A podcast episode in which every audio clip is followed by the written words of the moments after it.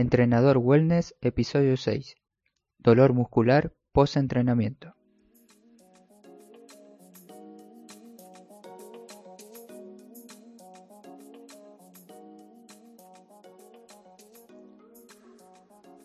Buenos días, hoy es lunes 14 de enero del 2019. Nueva semana, nuevo día para que mejores, así que no lo desaproveches. Te quiero dar la bienvenida a Entrenador Wellness, un podcast donde aprenderás realmente sobre entrenamiento, alimentación y lo fácil que es generar hábitos saludables para obtener la vida que te mereces. Hoy te quiero hablar del dolor muscular de aparición tardía, como lo llaman los científicos. En España, cuando estuve ahí viviendo, le decían agujetas a ese dolor. Y en mi país, en Argentina, simplemente decimos que nos duele todo después de entrenar. Seguramente si empezaste a entrenar este año como propósito del año nuevo, tu cuerpo debe estar sintiendo unos dolores en músculos que ni sabías que tenías. Aquí te explicaré determinados puntos para que puedas disminuir este dolor y así evitarlo.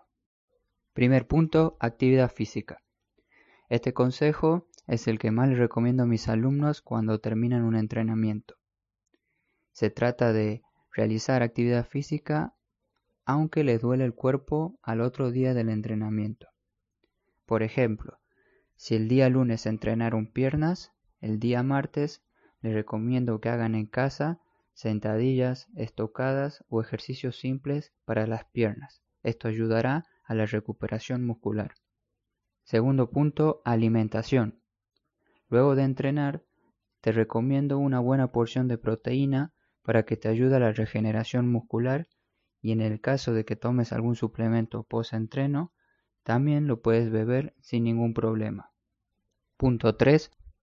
Masajes y liberación miofacial. Los masajes ayudan, pero creo que muy poco. El efecto para mí es mucho más psicológico que físico pero si tienes la posibilidad de pagarte uno, perfecto. Pero seamos realistas, creo que nadie se pagaría un masajista luego de una clase de entrenamiento funcional o entrenamiento de pesas. La opción que te recomiendo yo es un rodillo de espuma o foam roller. Tener uno de estos en casa te ayudará a disminuir tu dolor muscular, además te da otros beneficios, como ser ganar más movilidad. En las notas del programa te dejo un enlace a mi Instagram donde muestro cómo se usa el rodillo con movimientos básicos. Calor o frío. Este es el punto 4. Durante un tiempo se creía que el frío ayudaba a la recuperación y disminución del dolor muscular.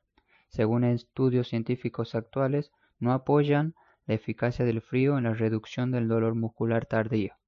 Por lo tanto, la opción correcta es aplicar calor mediante paños o baños calientes. Punto 5. Pastillas antiinflamatorias.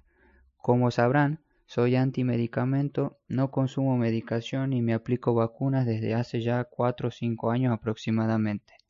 El proceso de recuperación muscular es algo natural, y darle al cuerpo una pastilla para que acelere dicho proceso creo que sería la peor opción. Bien, hasta aquí el episodio de hoy lunes, espero que te haya servido este breve repaso para maximizar la recuperación muscular.